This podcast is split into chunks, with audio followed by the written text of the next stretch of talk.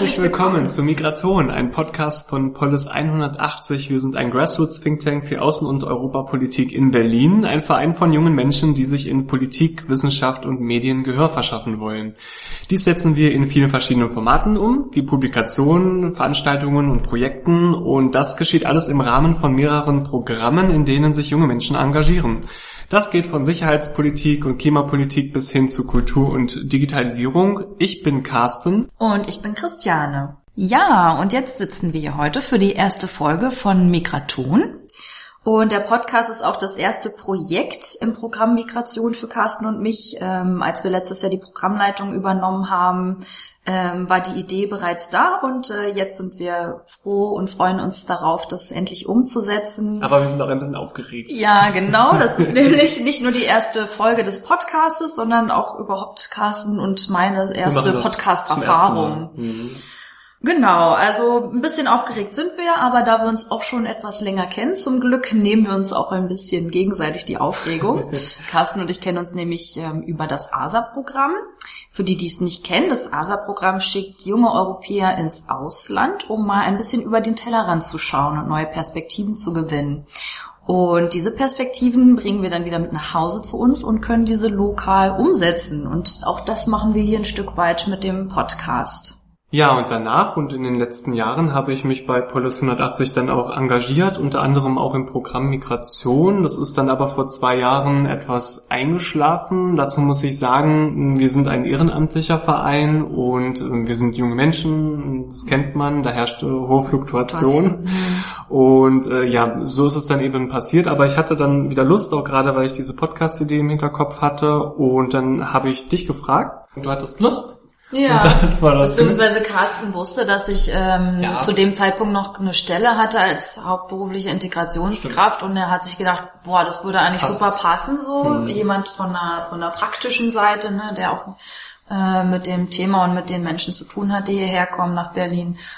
Und ja, und natürlich habe ich gleich gesagt, ja, das finde ich super spannend. Ähm, ne, man ist natürlich super, wenn man ehrenamtliches Engagement mit dem Beruf auch verknüpfen kann.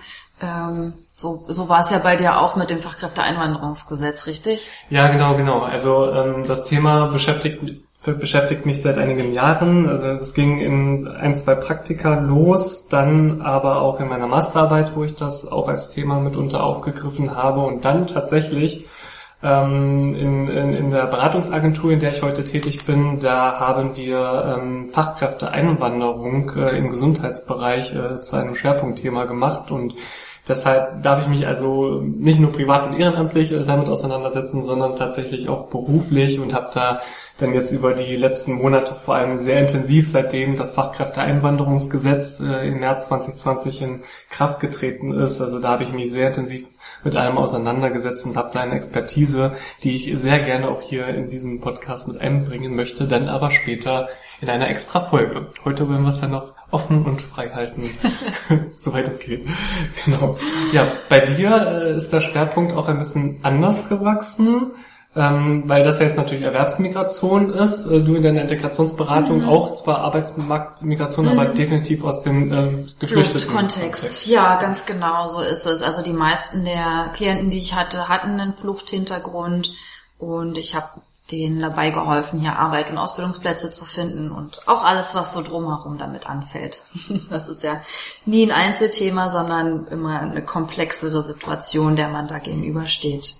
Weil das die erste Folge ist und wir nicht gleich von Anfang an tief in ein Thema einsteigen wollten, sondern erst einmal einen Rundumblick äh, machen möchten, da äh, dachten wir, es passt doch ganz gut, dass wir alte Materialien von 2017, 2019 noch einmal frisch aufbrühen können, so wie auch den Glühwein, der vielleicht bei euch noch übrig geblieben ist äh, vom letzten Dezember.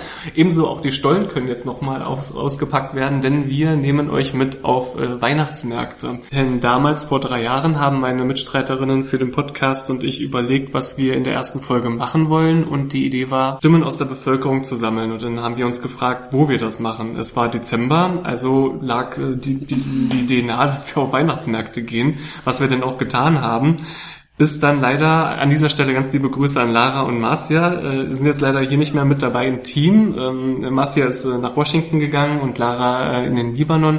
Und so ist die Idee auch für eine Weile eben veräppt. Äh, aber jetzt frischen wir das alles wieder auf und 2019 sagte ich zu Christiane, naja, also wenn wir das Material, was halt wirklich gut war, wie ich finde, und wir fanden, ähm, dann, dann können wir doch nochmal jetzt äh, Dezember 2019 auf Weihnachtsmärkte gehen und wieder Interviews machen. Haben wir getan. Deswegen haben wir jetzt so eine kleine Mini-Langzeitstudie, die wir euch hier aufbereiten und präsentieren können. Und weil ja jetzt im vergangenen Dezember Weihnachtsmärkte leider nicht möglich waren, ja, können wir das euch jetzt ersatzweise wieder zurück ins Ohr bringen. Das werdet ihr bei den O-Tonaufnahmen dann auch ganz deutlich hören. Im Hintergrund von Kindergeschrei und Karussell, Gebümmel und Getöse und äh, einfach gemütliche, bei, gemütliches Beisammensein. Alles das, was wir hoffen, was wir bald auch wieder zusammen haben werden. Ja, genau. Ich habe mich auch echt gefreut, wieder in die Aufnahmen reinzuhören und äh, hoffe, dass es euch jetzt auch genauso gefällt. Aber zuerst hat Stefanie aus der Redaktion noch den Newsfeed für euch. Der Newsfeed wird regelmäßiger Bestandteil unseres Podcasts, nur dass er heute erstmal allgemein aus Fakten und äh, ja einer Zusammenfassung der Nachrichten aus der Vergangenheit besteht, um in das Thema einzuführen. Migration ist nicht erst seit 2015 ein politisch relevantes Thema. Flüchtlingsbewegungen, früher auch ganze Völkerwanderungen, gab es in der Menschheitsgeschichte schon immer und sie werden auch in den nächsten Jahrzehnten, unter anderem aufgrund von Naturkatastrophen und zwischenstaatlichen Konflikten, weiterhin eine große Rolle spielen. Im geschichtlichen Kontext betrachtet war Deutschland bis Mitte des letzten Jahrhunderts aufgrund politischer Verfolgung vorwiegend ein Auswanderungsland. Seither ist es sowohl ein Einwanderungs- als auch ein Auswanderungsland. Laut Bericht der OECD ist es inzwischen sogar das zweitbeliebteste Zuwanderungsland nach den USA. Nähern wir uns dem Thema Deutschland als Einwanderungsgesellschaft, so sollten wir zunächst auch auf die damit verbundenen Zahlen schauen. Von den fast 82 Millionen Menschen in Deutschland haben rund 19 Millionen einen Migrationshintergrund. Doch was konkret versteht man darunter? Der Begriff mit Migrationshintergrund bezeichnet Menschen, die eine andere Herkunft wie etwa Religion, Sprache und Kultur haben und entweder im Laufe ihres Lebens nach Deutschland gekommen sind oder in Deutschland geboren sind, aber ausländische Eltern haben. Von diesen 19 Millionen Menschen mit Migrationshintergrund in Deutschland stammt die Mehrheit aus Europa. Nur rund 16 Prozent sind im Ausland geboren und später nach Deutschland zugewandert. Zwei Drittel von ihnen stammen aus Drittstaaten. Okay, damit hätten wir ein paar Hintergrundinfos äh, zum Thema Deutschland als Einwanderungsgesellschaft. Jetzt äh, hören wir in die ersten O-Töne rein äh, aus unseren Interviews ähm, auf den Weihnachtsmärkten, wo wir aber sehr allgemeine Fragen gestellt haben. Zum Beispiel, wie stehen Sie zum Thema Einwanderung? Ähm, haben Sie schon einmal von dem Fachkräfteeinwanderungsgesetz gehört? Wir haben das bewusst so gemacht, damit wir einfach einmal ein offenes Stimmungsbild einfangen können. Gut, ich denke, wir haben die Spannung genug gehoben. Dann hören wir jetzt rein in unsere O-Töne. Multikulti, aber in einem positiven Sinne. Diversität. Also für mich bereichert das einfach die, die ganze Stadt total. Ähm, ich finde es nicht schlimm, ich finde es schön, äh, dass Deutschland kulturell aufgewertet wird. Natürlich kriegt man die Probleme mit, im persönlichen Umfeld, im beruflichen Umfeld, überall das Ganze hat natürlich auch eine andere Seite. Also ich sag mal so, ich misstraue der Politik aufs Allerhöchste, was die da zaubern, was die da gemacht haben.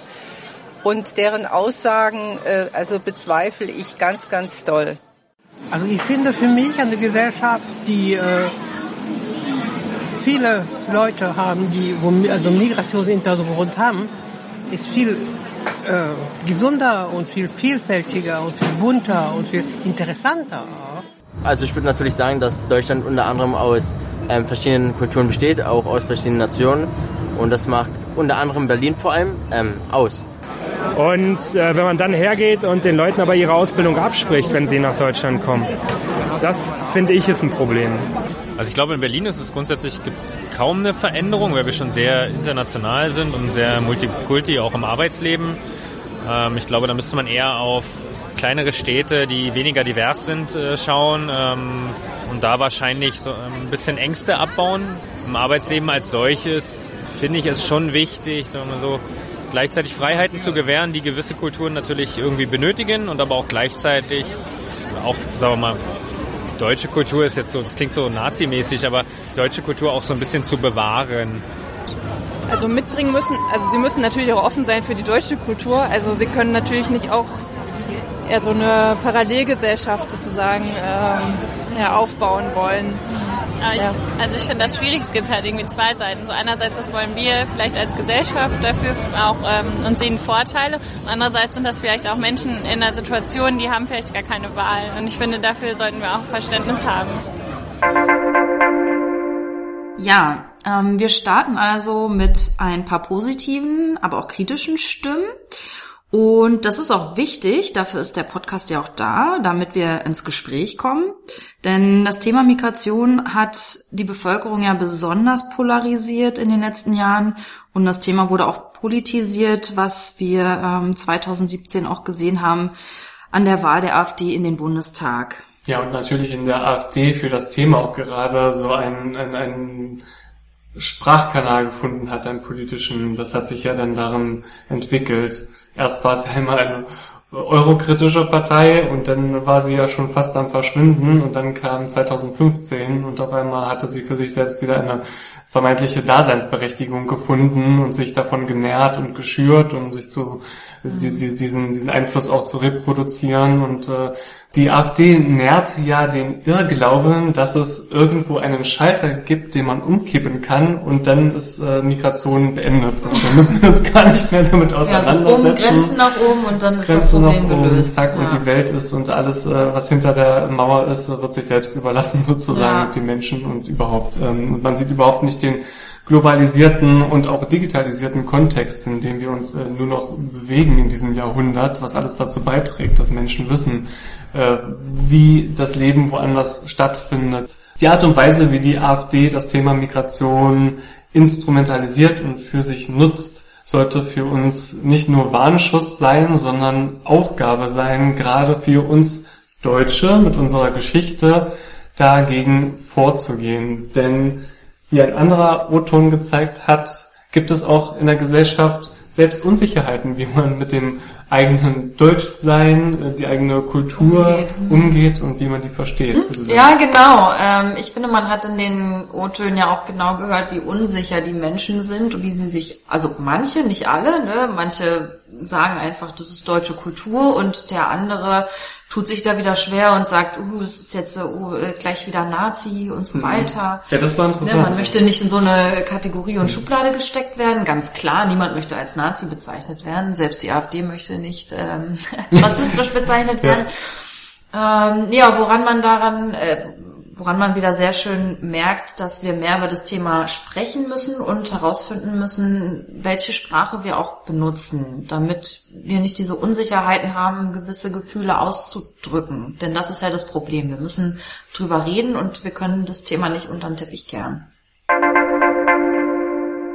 Okay, dann hören wir doch mal in unsere nächsten O-Töne rein, würde ich sagen. Aber bevor wir das tun, gebe ich noch einmal ab an Stefanie aus der Redaktion. Sie wird uns noch mal einen kleinen Überblick geben über die Gesetze und politischen Abkommen auf nationaler, europäischer und globaler Ebene der vergangenen Jahrzehnte. Um nun die Entwicklungen der Migration in Deutschland von geflüchteten und auch von freiwillig zugezogenen Fachkräften gesamtgesellschaftlich zu bewältigen sowie erfolgreich und bereichernd für alle Beteiligten zu gestalten, braucht es dringend ein notwendiges neues politisches Grundgerüst. Im Sommer 2019 wurde daher das sogenannte Migrationspaket durch den Bundestag beschlossen. Ziel war es, zentrale Weichen für eine humanitäre Flüchtlings- und eine moderne Einwanderungspolitik zu stellen. Die neuen Regeln für die Asyl-, Zuwanderungs- und Arbeitsmarktpolitik wurden in acht Gesetze gegossen, die zahlreiche Änderungen unter anderem des Aufenthalts- und des Asylrechts, des Beschäftigungsrechts für Ausländer, des Asylbewerberleistungsrechts und auch des Staatsangehörigkeitsrechts beinhalteten. Das Credo lautete, legale Migrationsmöglichkeiten müssen geschaffen werden, um illegale Migration einzudämmen. Besonders heiß diskutiert wurde das Fachkräfteeinwanderungsgesetz, das neben der Qualifizierung und Weiterbildung inländischer Fachkräfte und der verstärkten Anwerbung von Fachkräften aus den Mitgliedstaaten der EU auch Fachkräften aus dem außereuropäischen Ausland einen erleichterten Zugang zu unserem Arbeitsmarkt ermöglicht. Auch heiß diskutiert wurde das sogenannte geordnete Rückkehrgesetz, welches das Aufenthalts- und Asylrecht massiv verschärfte und die Mitwirkungspflichten von Geflüchteten im Rahmen des Asylverfahrens erweiterte und sanktionierte. Auf internationaler Ebene wurde Anfang 2019 der globale Pakt für eine sichere, geordnete und reguläre Migration von der UN beschlossen. Der Pakt sendet zwar ein wichtiges politisches Signal, aber erneut handelt es sich um keine rechtlich bindende Vereinbarung. Worauf auf europäischer Ebene schon seit Jahren vergeblich gewartet wird und während der vergangenen deutschen EU-Ratspräsidentschaft große Hoffnung gelegt wurde, ist eine Reform des gemeinsamen europäischen Asylsystems, kurz GEAS. Bezweckt wird ein gemeinsames europäisches Handeln und Auftreten, anstatt nur Koalitionen von Willigen zu formen oder Einzelgängen von EU-Ländern wie Ungarn zuzuschauen. Hauptziele der Reform sollen beinhalten erstens ein einheitliches Asylverfahren sowie vergleichbare Bedingungen für die Aufnahme und Rückführung von Schutzsuchenden. Zweitens ein europaweiter fairer Verteilungsmechanismus. Drittens eine koordinierte Seenotrettung viertens der Schutz der Außengrenzen sowie fünftens eine effektivere Fluchtursachenbekämpfung und Steuerung der humanitären Hilfe. Fraglich ist jedoch, ob und wann es zu einer solchen Reform der GEAS kommen wird.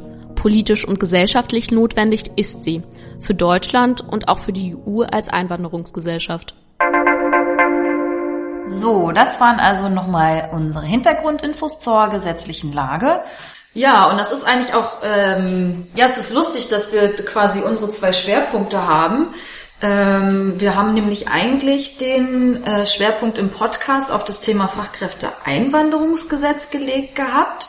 Aber man hat richtig festgestellt, wie die Folgen aus oder die U-Töne aus dem Jahr 2017 sich zu denen in 2019 ja unterscheiden. Ne? Und zwar genau nach diesen zwei Themenkomplexen. Ne? 2017 war noch dieser Fluchtkontext sehr im Vordergrund bei den Menschen und in deren Gedanken, so dass viele die Fragen, die ihr gestellt habt, äh, ganz anders aufgefasst haben. Ne? Wir haben nach dem Fachkräfte oder ihr habt nach dem Fachkräfteeinwanderungsgesetz gefragt mhm. und wie eine Einwanderungsgesellschaft aussehen kann oder was auch in das Gesetz speziell da, was da drin stehen soll. Ne? Was braucht so ein Gesetz für Vorschriften? Und die äh, Leute haben wirklich äh, sehr äh, zum Thema Flucht und Migration und Refugees Welcome und so weiter ähm, geantwortet. Und im letzten Jahr 2019 sah es dann schon ganz anders aus. Da war das Gesetz dann schon umgesetzt, ne, seit März 2019. Mhm. Genau, der Entwurf war fertig Entwurf.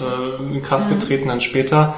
Aber da hat sich herausgestellt, dass die äh, ersten Assoziationen und Gedanken zu den noch eigentlich offen gestellten Fragen direkt in den also Kontext der persönlichen Erfahrung ging. Also da kamen dann Antworten wie, ja, auf meiner Station, da wo ich arbeite, da sind von einem Team mit über 40 ähm, haben sechs äh, einen Migrationshintergrund, die sind auch erst kürzlich bei uns. Äh, dann wurde berichtet, wie sie die Sprache lernen, was da äh, andere Herausforderungen waren, aber auch wie ähm, ja wie das gewertschätzt wurde, dass die Menschen sich aber auch letztlich schnell integrieren, sich einbringen und so kam da schon ganz an, ein ganz anderer Vibe als eben wirklich 2017, wo es immer dieses Helfen und natürlich die Geflüchtete und was natürlich auch, das, das ist der eine Aspekt, Erwerbsmigration der andere. Es gibt noch viele, viele weitere und ja, dafür dieser Podcast.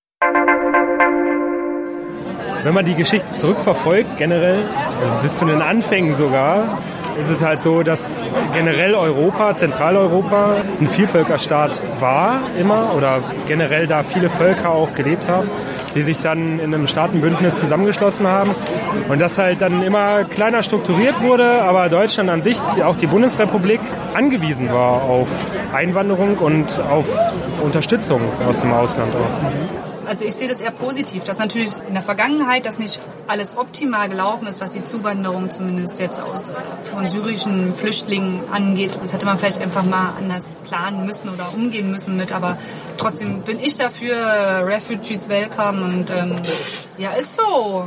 Ich finde, es sollte eine sein. Ist keine.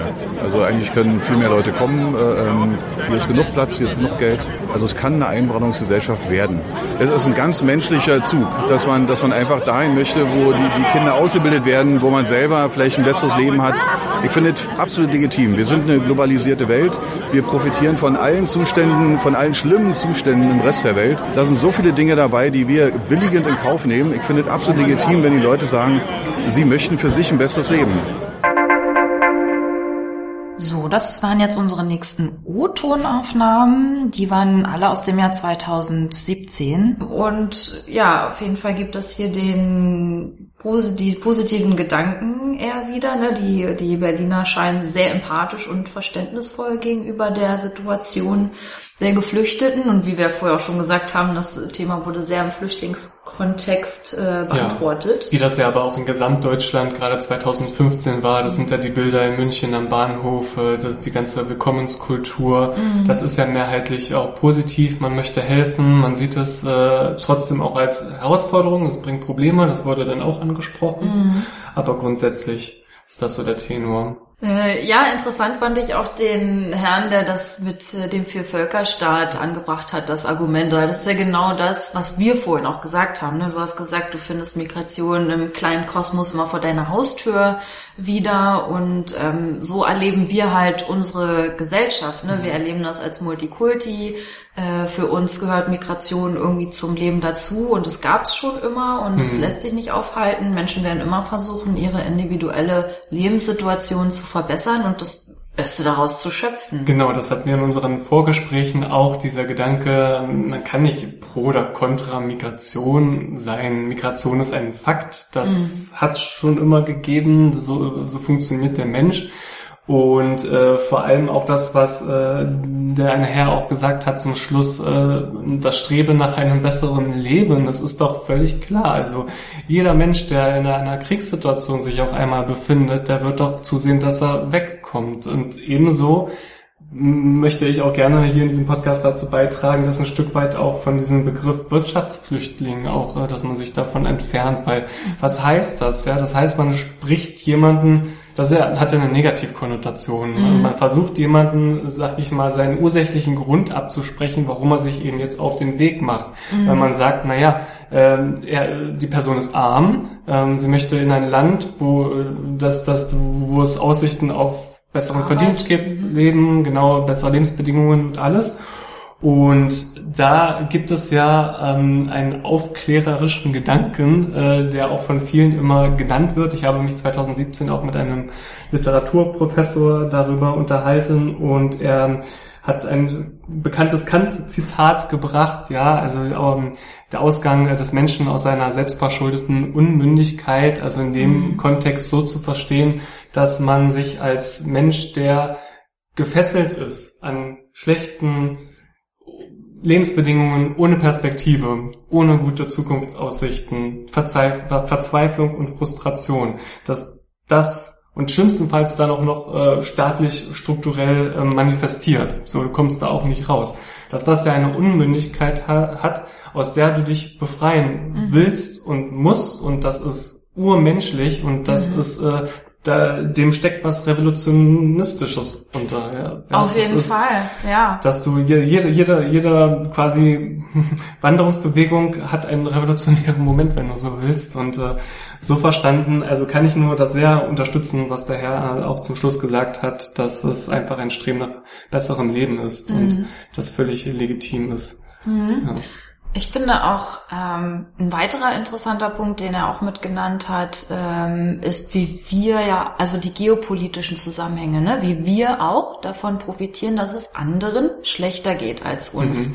und wie diese Zusammenhänge sind. Und auch deshalb dürfen wir es uns eigentlich nicht erlauben, mit den Privilegien, die wir hier haben, mhm. irgendjemanden anderen zu verweigern, dieselben Privilegien haben zu wollen. Ne? Ja. Ähm, das Kant-Zitat mit der Befreiung aus der Unmündigkeit, da müssen wir auch mal sehen, wir brauchen das gar nicht. Wir brauchen uns gar nicht befreien. Wir wachsen hier auf und haben die Freiheiten automatisch. Mhm. Ne, ich glaube, mit einem deutschen Pass, das ist der, der an erster Stelle kommt. Ja. Wir dürfen überall hingehen. Der deutsche Pass ist, glaube ich, am meisten wert auf der Welt. Und andere Menschen müssen jedes Mal ein Jahr, zwei Jahre mhm. warten, Geld bezahlen für ein Visum ja. und und so weiter. Wenn also, sie überhaupt die Möglichkeit haben zu reisen, ja. Genau, und es ist natürlich sehr einfach, irgendwie hier mit den Privilegien, die man hat, auf dem hohen Ross zu, zu stehen genau. und zu sagen, pff, nö, und wir entscheiden jetzt, wie hier Migration läuft und wie nicht.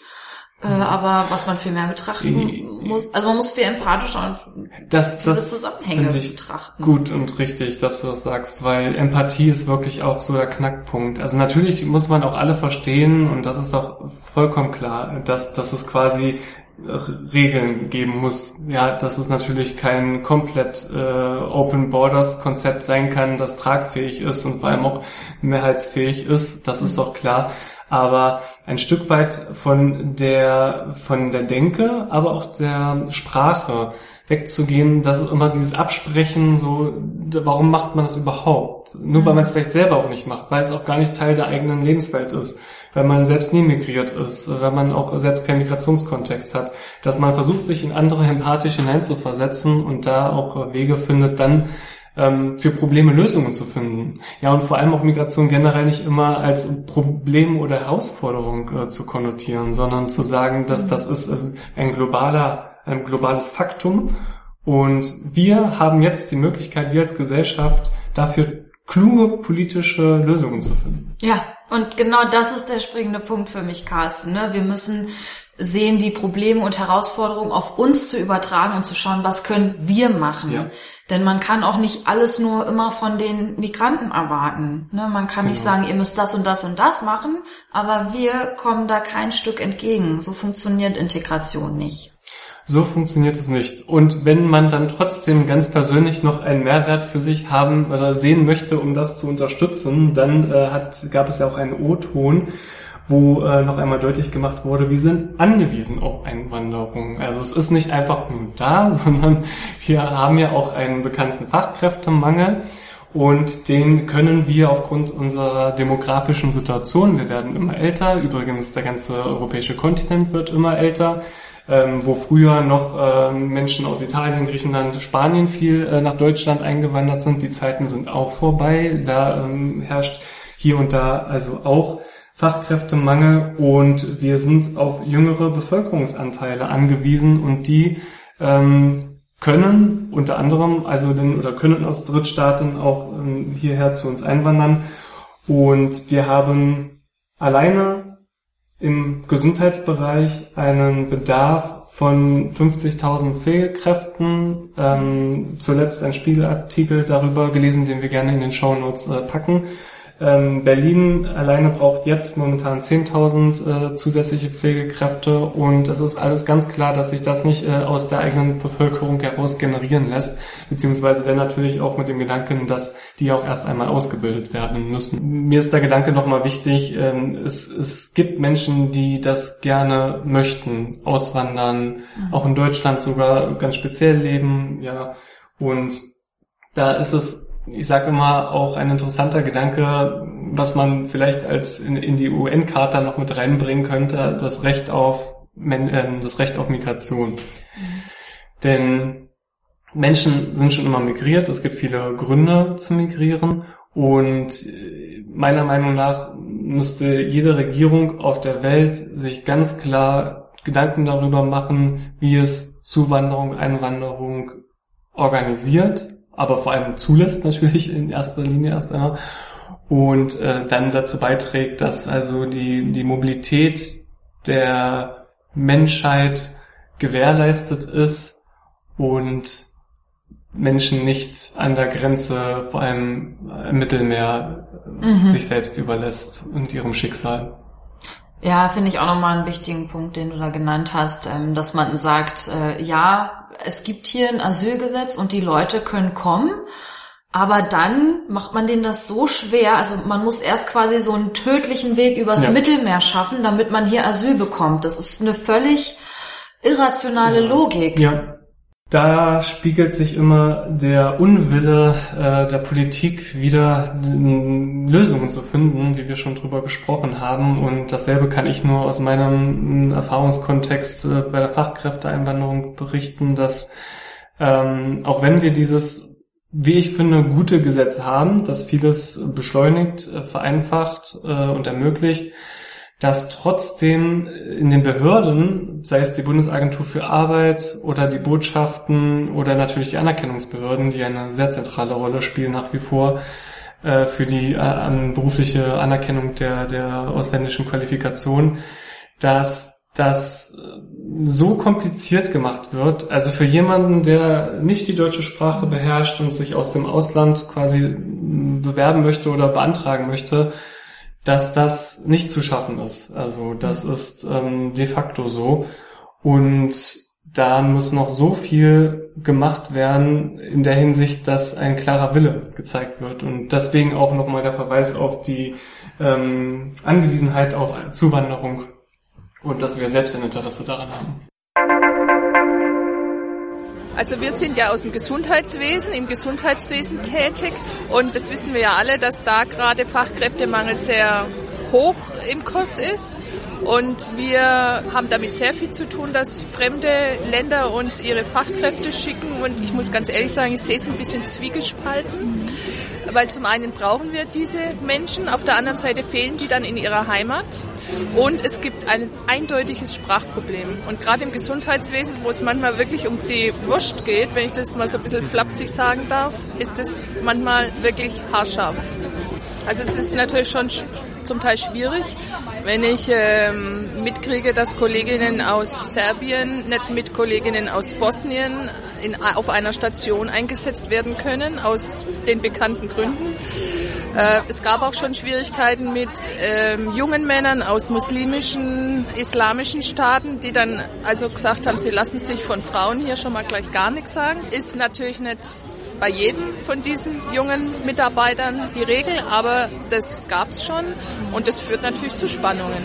Aber genauso gut gibt es viele von diesen jungen Leuten, das sind ja meistens junge Leute, die hier einfach nochmal eine andere Chance suchen, die sich super integrieren, die auch wirklich dran sind und die Sprache lernen und unbedingt bleiben wollen und dann ist es auch wirklich egal, aus welchem Kulturkreis die kommen.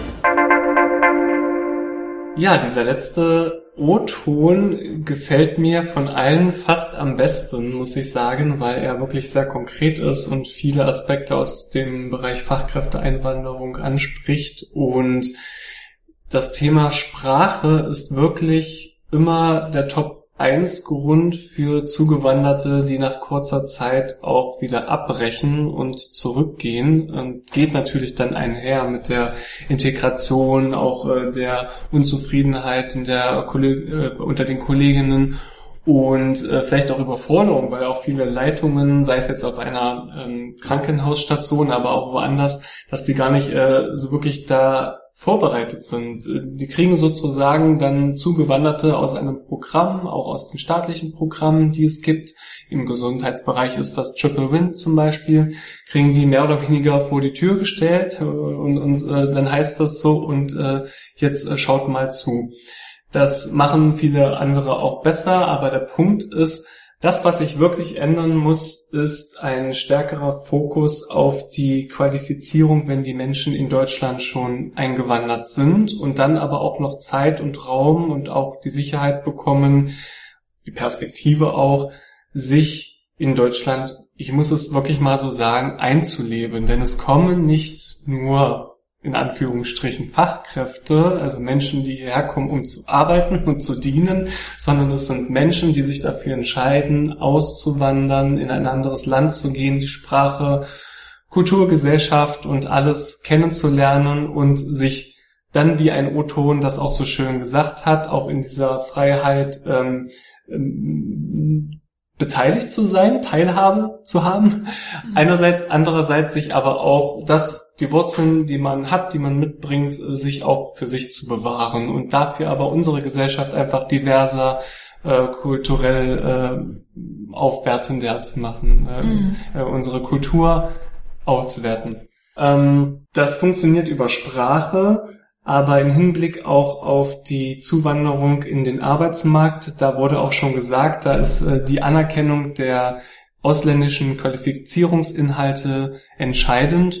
Das äh, ist dann auch schwierig, wie auch im Gesundheitsbereich von in allen Bundesländern die ähm, Berufsgesetze ja unterschiedlich sind und es sozusagen, wie vorhin schon gesagt, von äh, Außenstehenden, die hierher kommen, es unmöglich ist, durch dieses Wirrwarr zu gehen. Äh, und, und, wo, äh, welche Anerkennungsbehörde in welchem Bundesland steuere ich denn an? Die äh, Verfahren und teilweise unterschiedlich, alles gesetzeskonform, aber da ist es teilweise eben noch sehr ähm, ähm, unspezifisch einfach.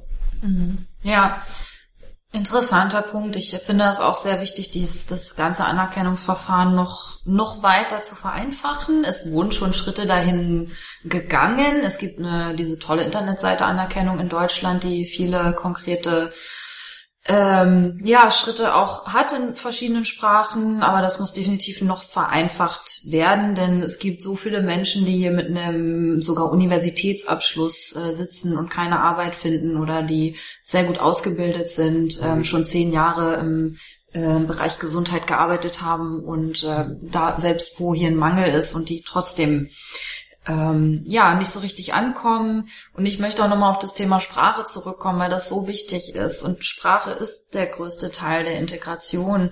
Und ich finde, dass viele Menschen hier eine ganz verzerrte Vorstellung davon haben, wie schnell man eine neue Sprache dazu lernt. Ne? Das geht nicht äh, über Nacht und auch nach einem Jahr spricht man noch nicht Deutsch. Nach zwei Jahren kommt man vielleicht schon gut auf den Weg. Aber bis man wirklich das Niveau hat, um hier die Papiere vom Jobcenter zum Beispiel zu verstehen, das, das kann ewig dauern oder mhm. gar nicht erst dazu kommen. Also selbst als Deutsche äh, sehe ich manchmal nicht durch den Bürokratiedschungel durch und muss nachfragen und bei den Behörden anrufen, was ist jetzt genau mit der Frage gemeint und wie muss ich das ausfüllen? Muss ich das überhaupt ausfüllen, dieses Feld?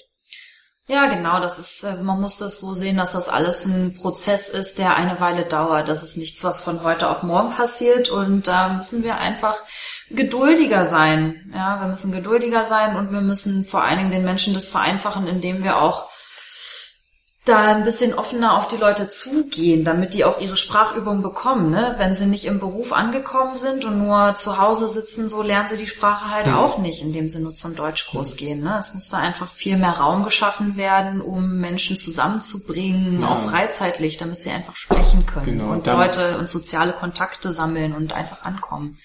Da macht äh, oder leistet die Zivilgesellschaft ja ähm, die, die wichtigsten Anteil in Richtig. den Vereinen findet wirklich dann Leben statt und auch mit der Sprache und das Miteinander und das stärkt den gesellschaftlichen Zusammen äh, Zusammenhalt und das äh, war mir eben auch wichtig, nochmal zu sagen, dass da eben Menschen kommen. Es kommen nicht Fachkräfte, sondern es kommen Menschen und die haben äh, persönliche Ängste, Interessen, Motivationen, alles vom negativen zum positiven Spektrum bringen sie alles mit, ist doch völlig klar. Mhm. Und das muss man aber auch mal sehen und dann auch adressieren.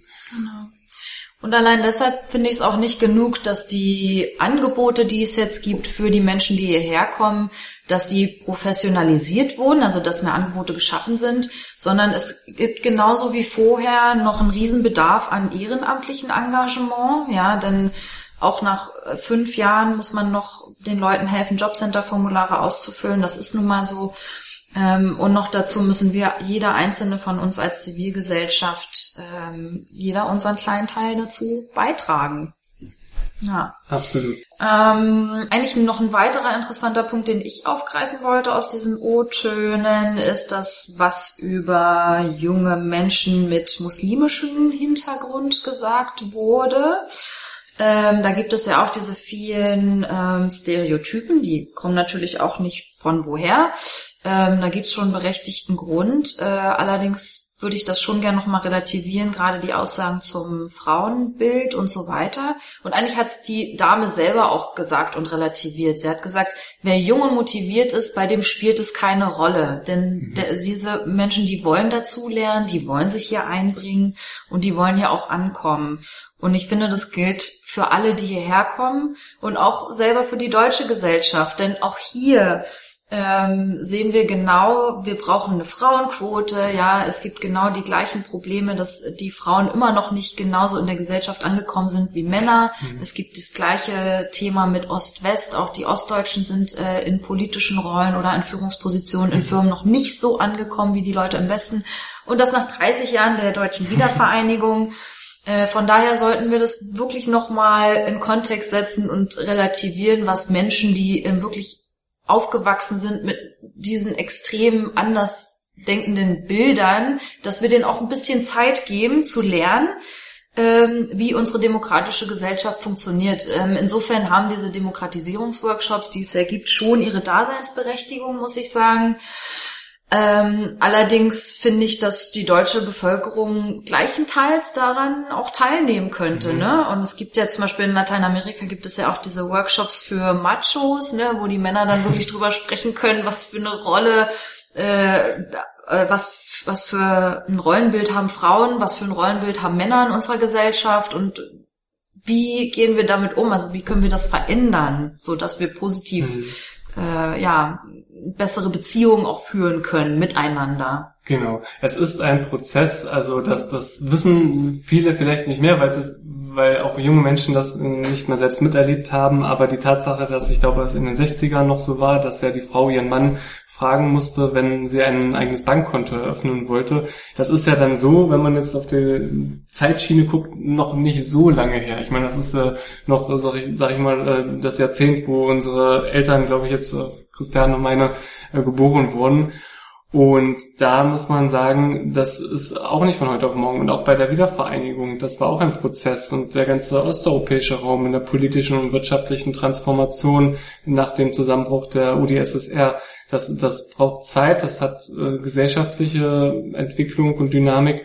Und wenn Menschen aus ganz anderen Kontexten hierher zuwandern, dann kann man auch nicht äh, verlangen, in Anführungsstrichen, man kann nicht verlangen, dass, dass das Verständnis von heute auf morgen wie ein Kippschalter umzulegen ist und da ist.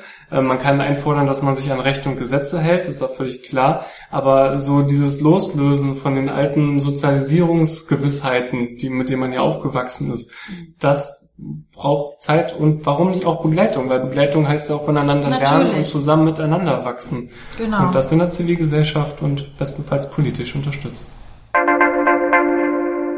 Genau, und außerdem waren wir 2017 auf einer Fachtagung der Friedrich-Ebert-Stiftung und dort konnten wir mit dem ehemaligen Leiter der Abteilung Integration und Migration sprechen, äh, Günther Schulze. Und außerdem haben wir dort Professor Dr. Karin Weiß getroffen und auch interviewt. Sie war Integrationsbeauftragte des Landes Brandenburg und außerdem Leiterin der Abteilung Integration und Migration in der Landesregierung äh, von Rheinland-Pfalz. Ich denke, es ist nach wie vor wichtig, dass wir ein neues Selbstverständnis als Einwanderungsgesellschaft entwickeln. In der Politik wird inzwischen zwar auf vielen Stellen anerkannt, dass wir ein Einwanderungsland sind, eine Einwanderungsgesellschaft sind, aber ich denke, das muss nun mit konkreten gesellschaftlichen Konzepten untermauert werden. Unsere Auffassung ist halt, dass zu einer Einwanderungsgesellschaft gehört, dass wir die sozialen, kulturellen und ethnischen Unterschiede in der Bevölkerung wahrnehmen, darauf aufbauend Konzepte entwickeln. Und das Ganze geht halt nicht ohne Konflikte. Und das ist so eine zentrale Botschaft, dass Harmonievorstellungen falsch sind, sondern dass Einwanderungsgesellschaften sich dadurch auszeichnen, dass sie konfliktbehaftet sind und es darauf ankommt, Konfliktmoderationen zu organisieren. Deutschland als Einwanderungsgesellschaft ist eine Realität schon viele, viele Jahre. Das ist so, das bleibt so, das ist auch gut so und wir sollten endlich lernen, damit vernünftig umzugehen. So, und damit kommen wir langsam zum Ende unserer ersten Folge. Wir haben eine Rückschau gemacht äh, mit den Materialien von 2017 und 2019. Wir sind in die Vergangenheit gereist und haben unsere Fragen gestellt, die aber heute sich nicht verändert haben. Deutschland als Einwanderungsgesellschaft, wo stehen wir und wie soll es sich entwickeln? Ja, und dafür sind ja auch unsere nächsten Folgen des Podcasts da, wo wir nochmal einige Themen aufgreifen können, um diese dann zu vertiefen. Vielen Dank fürs Zuhören. Wir hoffen, mit dieser Folge Interesse für das Thema Migration allgemein geweckt zu haben, aber auch dafür gesorgt zu haben, dass ihr das nächste Mal einschaltet. Ja, Dankeschön und tschüss. Das war Folge 1 vom Podcast Migraton. Die Redaktionsleitung übernahm Viktoria Chinek. In der Produktion Franz Klasse und für die Musik Carsten Spandau. Der Newsfeed kam von Stefanie Efremova-Busch. Moderation Carsten Spandau und Christiane Butler. Dieser Polis 180 Podcast gibt ausschließlich die Meinung der Autorinnen und Autoren wieder. Die Verantwortung für den Inhalt liegt bei Ihnen. Polis 180 ist ein Grassroots Think Tank, der wissenschaftliche Erkenntnisse für politische EntscheidungsträgerInnen übersetzt. Ideen, Analysen und Lösungsansätze unserer Generation bringen wir durch innovative, partizipative und inklusive Ansätze in den politischen Diskurs ein. In thematischen Programmen und mit neuen und kreativen Formaten entwickeln wir echte Alternativen für eine konstruktive Außen- und Europapolitik.